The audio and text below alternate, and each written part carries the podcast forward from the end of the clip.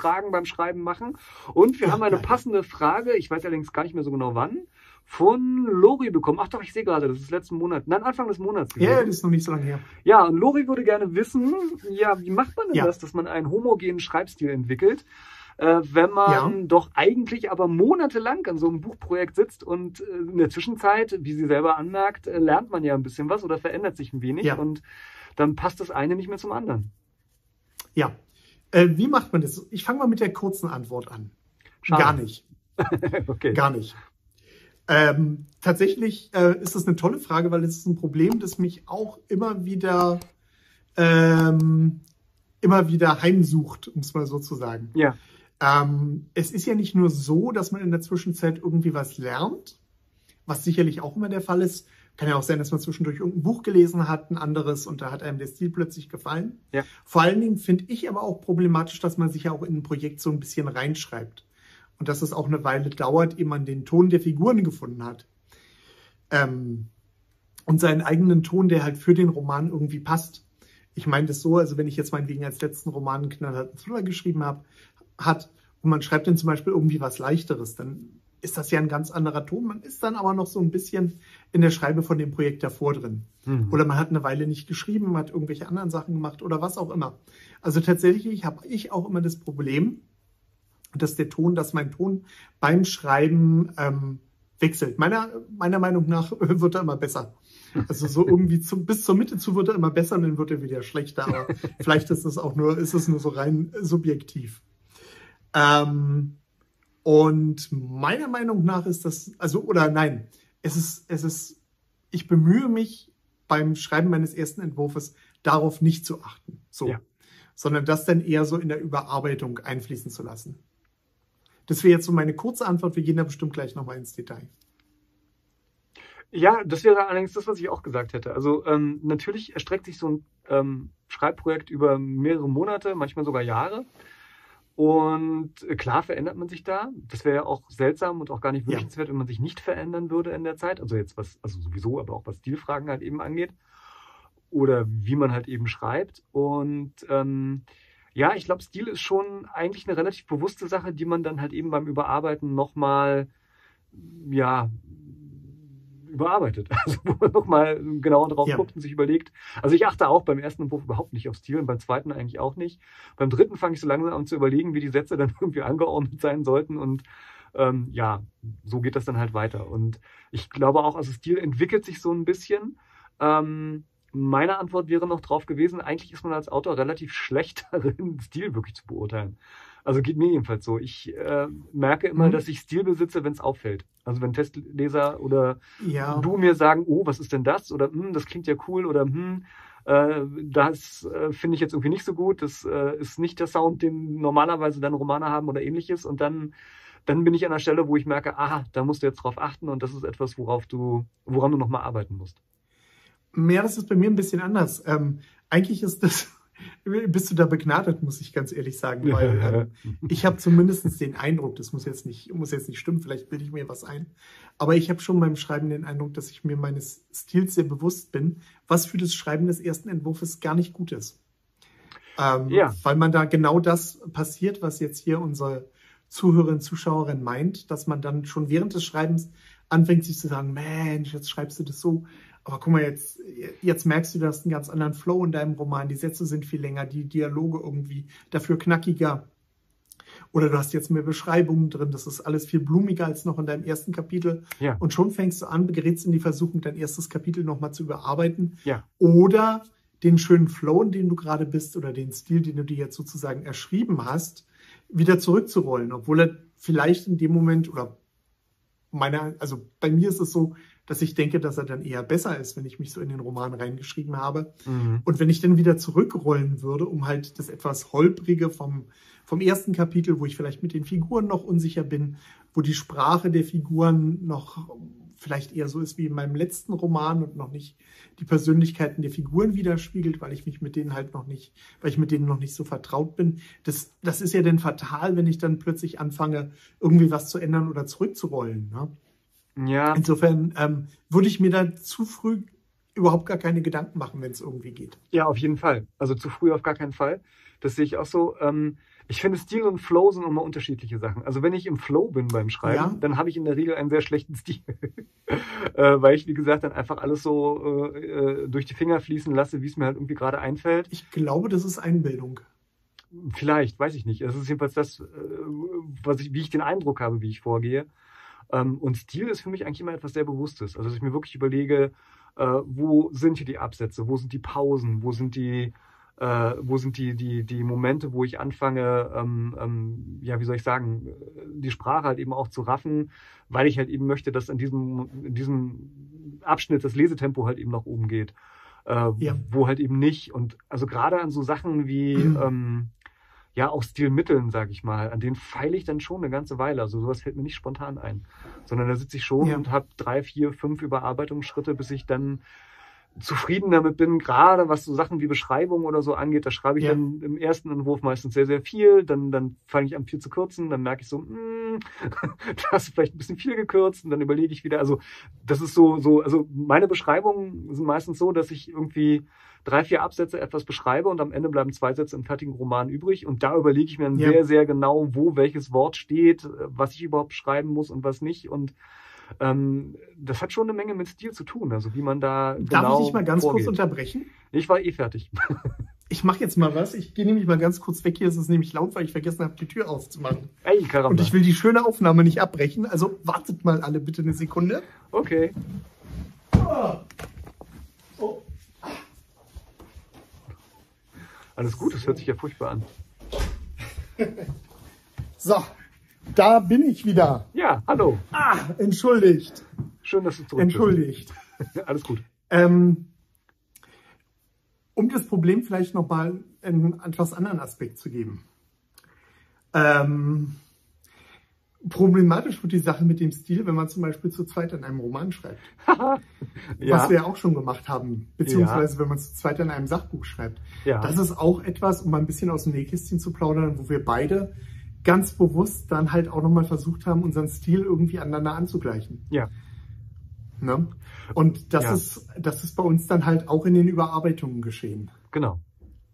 Ne, wir haben das, wir haben das dann halt so gemacht, ähm, ja, dass wir, ja gut, wir geben sowieso die Texte immer dem anderen, aber das halt, ähm, dass wir halt dadurch auch nochmal versucht haben, das Ganze ein bisschen homogener zu gestalten, indem wir dann halt gegenseitig versucht haben, so einen ja, gemeinsamen Stil zu finden, der halt irgendwie so zwischen uns liegt.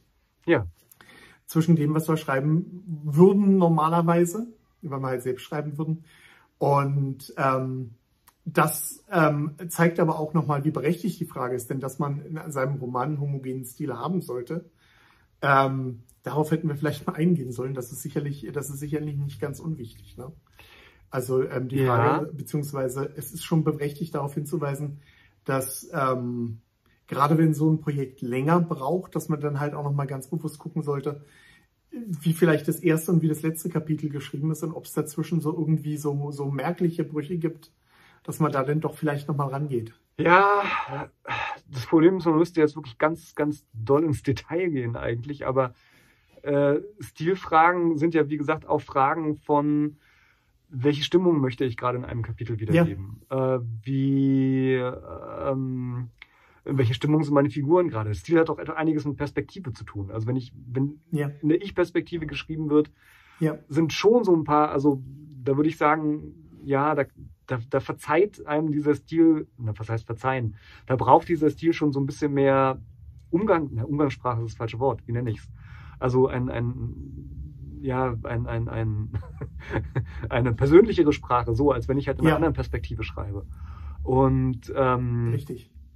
Das, das, das gibt natürlich eine ganze Menge vor und da muss ich halt auch gucken. Und unter Umständen kann ja die Perspektive, äh, die ich von Schurken irgendwie einnehme in dem Buch, äh, dann wiederum auch stilistisch anders sein als Perspektiven, die dann aus äh, äh Kapitel, die dann aus der Perspektive des Helden geschrieben werden. Aber auch wieder ähnlich sein müssen. Also das ist ganz, ist eigentlich ein ganz heikles Thema. Und ja. von daher würde ich sagen, schon, also Romane können schon unterschiedliche Stile haben, aber sie müssen innerhalb einer bestimmten Bandbreite sein. Ne? Also wenn ich halt plötzlich anfange, in einem wirklich ansonsten sehr nüchtern geschriebenen Roman sehr blumige Sprache zu verwenden und dann wieder in dieses Nüchterne zurückfalle, dann müsste das schon einen sehr, sehr guten Grund haben. Das wäre auch eher experimentell als, als funktional, finde ich. Na gut, ähm, ja. Ich meine, du hast jetzt eben von verschiedenen Perspektiven geredet. Ja, da gebe ich dir recht. Verschiedene Perspektiven können im Stil schon unterschiedlich sein, wobei sie halt, wie du auch gesagt hast, einen gemeinsamen Grund haben sollten. Genau. Aber dann bedeutet das aber dann halt für mich, dass ich innerhalb der Perspektive irgendwie konsistent bleibe. Ja, das jeden Es kann natürlich auch sein, dass ich in meinem Roman jetzt irgendwie eine große Entwicklung drin habe, die ich dann auch nochmal durch sprachliche Mittel zeigen will. Also meinetwegen, wenn jetzt, wenn jetzt der ja. Äh, wenn jetzt der Held irgendwie eine äh, Entwicklung durchmacht, dass ich die dann halt auch versuche, irgendwie in der Sprache zu zeigen.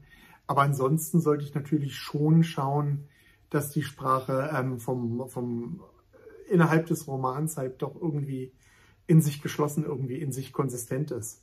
Ja. Ähm, und wie würdest du denn, haben wir vielleicht irgendwelche Tipps, wie man vielleicht mal daran geht, seine eigene Sprache zu analysieren, um vielleicht auch ein bisschen bewusst zu werden, ähm, welche Sprache man verwendet. Na, und ähm, ähm, ja. falls es einem nicht gleich auf den Fuß fällt, dass man sagt, okay, jetzt hier habe ich irgendeinen Bruch in der Sprache drin, weil ich jetzt drei Monate nicht geschrieben habe. Worauf sollte man da vielleicht achten? Ähm, na, man sollte auf jeden Fall darauf achten, das ist so ein pauschaler Tipp an der Stelle, dass man halt äh, alle Mittel ergreift, die einem so bleiben, um den Roman nochmal mit anderen Augen zu sehen. Also mit irgendwie mit, mit, mit, ja. Ah, mit Distanz jetzt habe ich mit Distanz äh, an die Sache ranzugehen. Da kann zum Beispiel helfen, ähm, das geht inzwischen ja relativ gut, sich den Roman entweder mal von jemand anders vorlesen zu lassen. Ähm, das ist, äh, wenn man die Möglichkeit hat, ganz, ganz okay. Aber man kann das inzwischen ja auch mit fast allen Textprogrammen machen, dass man sich die einfach mal vorlesen ja. lässt. Das hat, ja. äh, das hat verschiedene interessante Effekte. Erstens lesen die ja relativ, nein, sie lesen nicht, die, die lesen dann sehr unbetont, was natürlich für Stil jetzt erstmal auf der einen Seite vielleicht ein bisschen schlecht oder seltsam erscheinen mag, aber auf der anderen Seite konzentriert man sich dann tatsächlich eher so ja. auf jedes einzelne Wort ja. und ähm, das kann eine Hilfe sein an der Stelle. Also irgendwas, was Distanz dazwischen bringt, auf jeden Fall äh, das Manuskript erstmal eine Weile liegen lassen und ähm, am besten, wenn halt sozusagen alles andere schon erledigt ist, wenn der Plot stimmt, wenn die Figuren stimmen und so weiter. So mache ich es jedenfalls und dann nach ein paar Tagen, Wochen nochmal ja. raufgucken und äh, dann aber auch wirklich versuchen, den Roman sehr, sehr schnell nochmal zu lesen. Äh, ich wollte.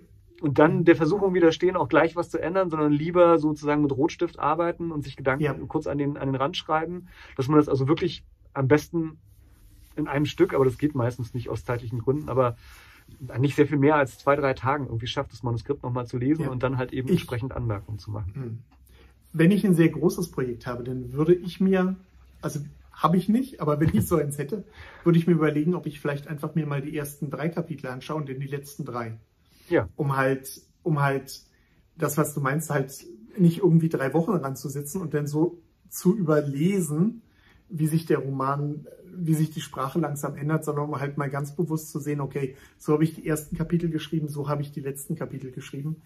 Ähm, ich glaube, wenn das beides harmonisch ist. Ähm, ich glaube, es wäre dann eher ungewöhnlich, wenn dann in der Mitte sozusagen der Ausreißer ist und dann am Ende wieder alles okay. Ja. Also das würde ich machen, wenn ich jetzt irgendwie ein 800 Seiten Projekt hätte und da jetzt in der Verlegenheit wäre, ähm, mal auf die Sprache zu schauen. Vielleicht, weil mir ein Testleser gesagt hat, du, ähm, das mit der Sprache ist irgendwie komisch in deinem Manuskript, er wirft da noch mal einen Blick drauf. Oder weil ich einfach ein ungutes Bauchgefühl habe. Oder ja. um halt einfach auf Nummer sicher zu gehen.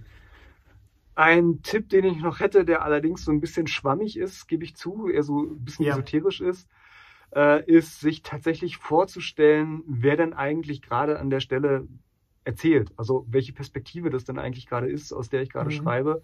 Und da auch so ein bisschen so eine innere Stimme. Also ich habe zum Beispiel tatsächlich jedes Mal, also gerade bei den Ich-Erzählern äh, in meinen Romanen oder Erzählerinnen, muss man ja sagen, an der Stelle, ähm, ich habe deren Stimme halt auch im Kopf äh, während ich ja. schreibe. Und dann habe ich auch eine Figur vor Augen und dann fallen mir schon so irgendwie Wörter ein, die ich passend finde oder, oder Formulierungen oder Sätze ein oder halt eben auch nicht. Äh, und zum Beispiel ja. bei äh, unserer Soko-Innenreihe äh, habe ich einfach ein Bild von Karl Rau und der Roman ist ja, oder ja doch, die Romane sind ja mehr oder weniger aus seiner Perspektive erzählt und da habe ich dann schon so ein, so, ein, so ein Bild und so eine Stimme vor Augen und dann man schlüpft so ein bisschen in eine Rolle, auch finde ich als Autor an der Stelle. Ja. Und dann hat man so ein Gefühl dafür, was, was würde diese Perspektive, diese Perspektivfigur jetzt eigentlich sagen, was würde sie nicht sagen und so weiter.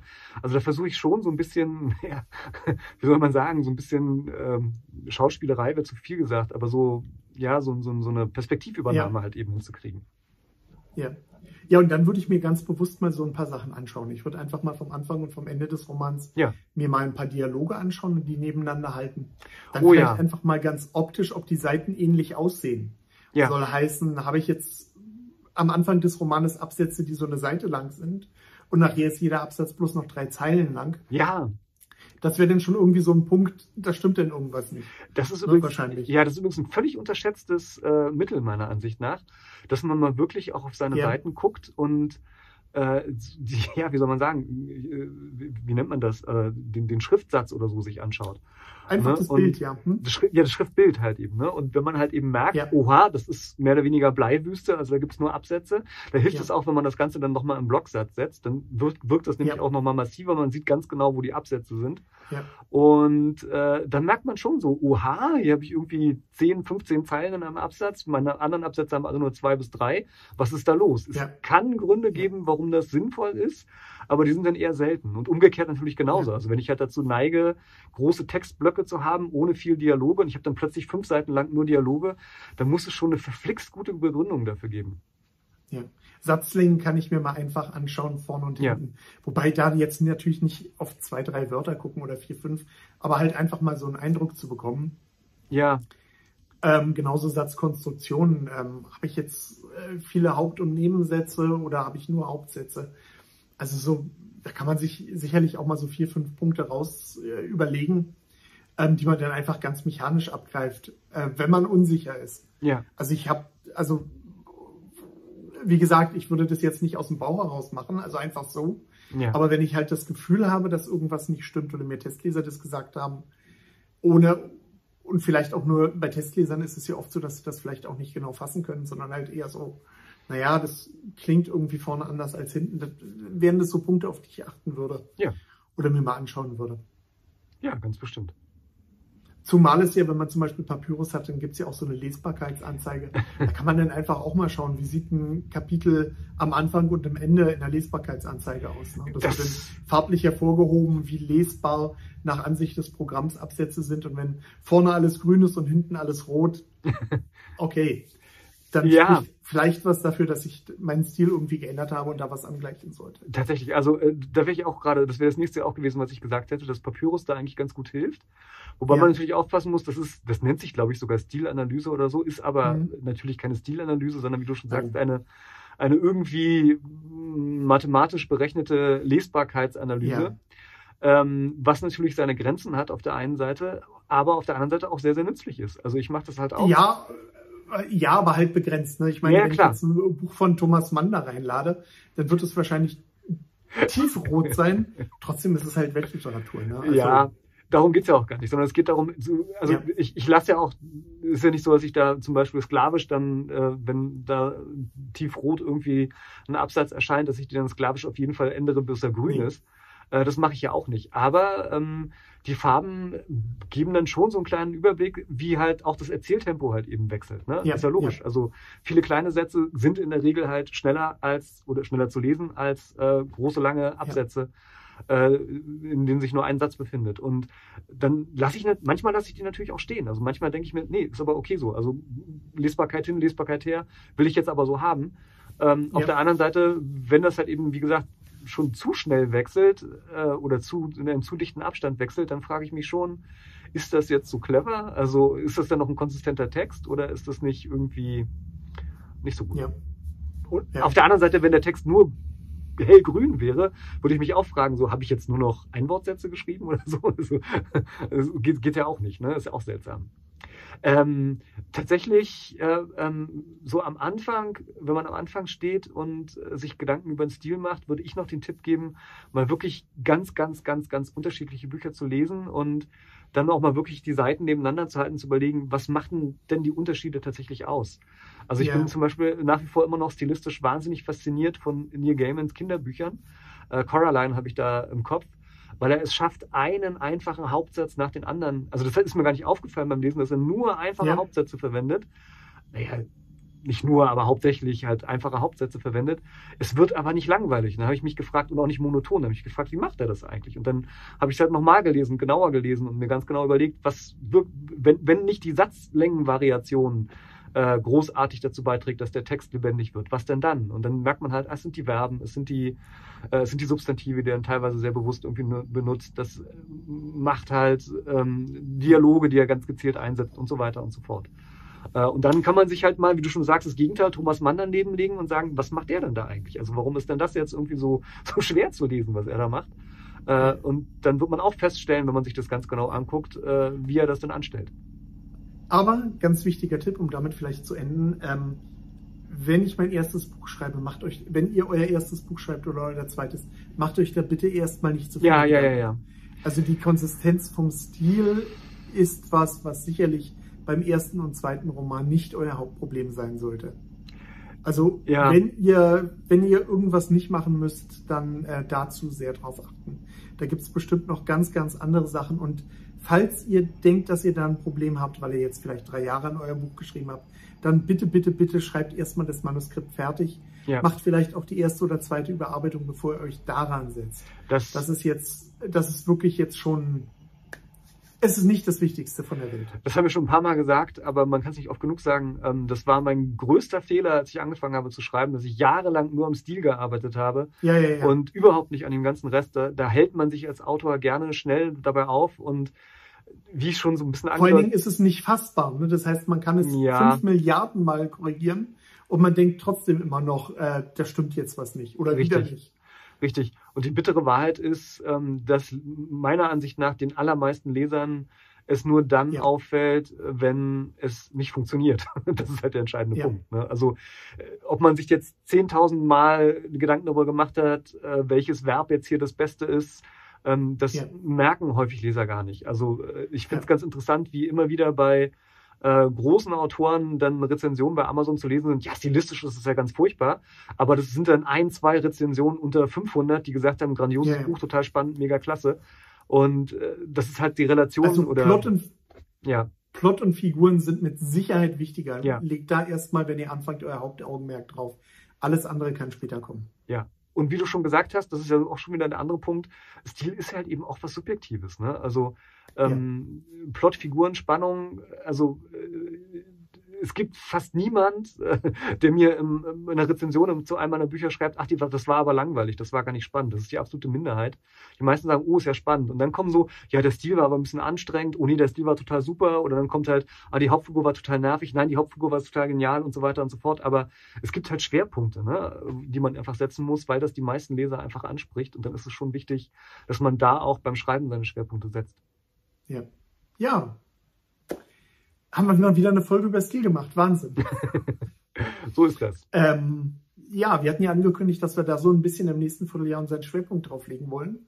Das heißt, wenn ihr zu diesem Themenkomplex Stil noch irgendwelche Fragen habt, die euch beschäftigt, ähm, wir würden da gerne in den nächsten Folgen oder in den nächsten, in den nächsten Wochen, Monaten so ein bisschen das Augenmerk darauf legen, weil das, weil wir, wir haben, ich denke, wir haben sehr viel so über Self-Publishing gemacht und, Ja. und, und ähm, wie man als Autor sich organisiert. Ja. Ähm, Stil ist vielleicht in den letzten Wochen, Monaten, wir haben von zwei, drei Hörern gehört, dass das ein bisschen zu kurz gekommen ist. Also wir sind, wir freuen uns sehr, wenn ihr dazu Fragen habt oder Anregungen habt, worauf, da war, worauf wir da eingehen können. Ähm, ja, also wenn ihr da irgendwas habt, schreibt es gerne in die Kommentare, da würden wir uns sehr freuen. Ja. Und wenn ihr das nicht macht, denken wir uns irgendwas aus. Und wer weiß, was das ist, vielleicht ist es ganz furchtbar. Ja. Ähm, vielleicht auch. Ja.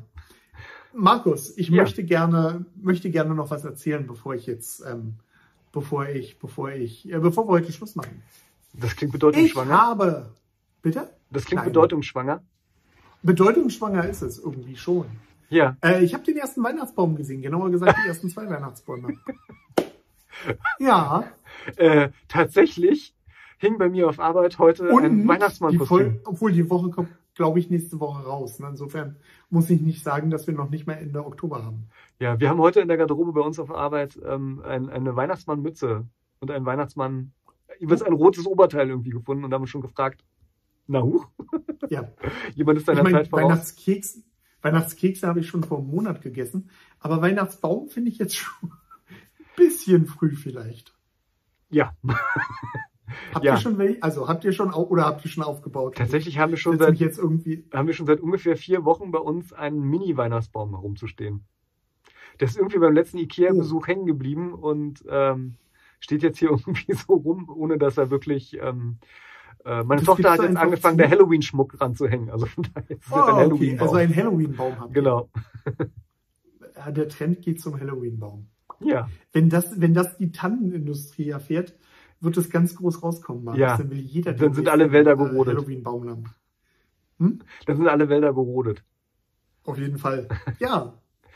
In dem Sinne. äh, ja. Frohe Weihnachten. Frohe Weihnachten.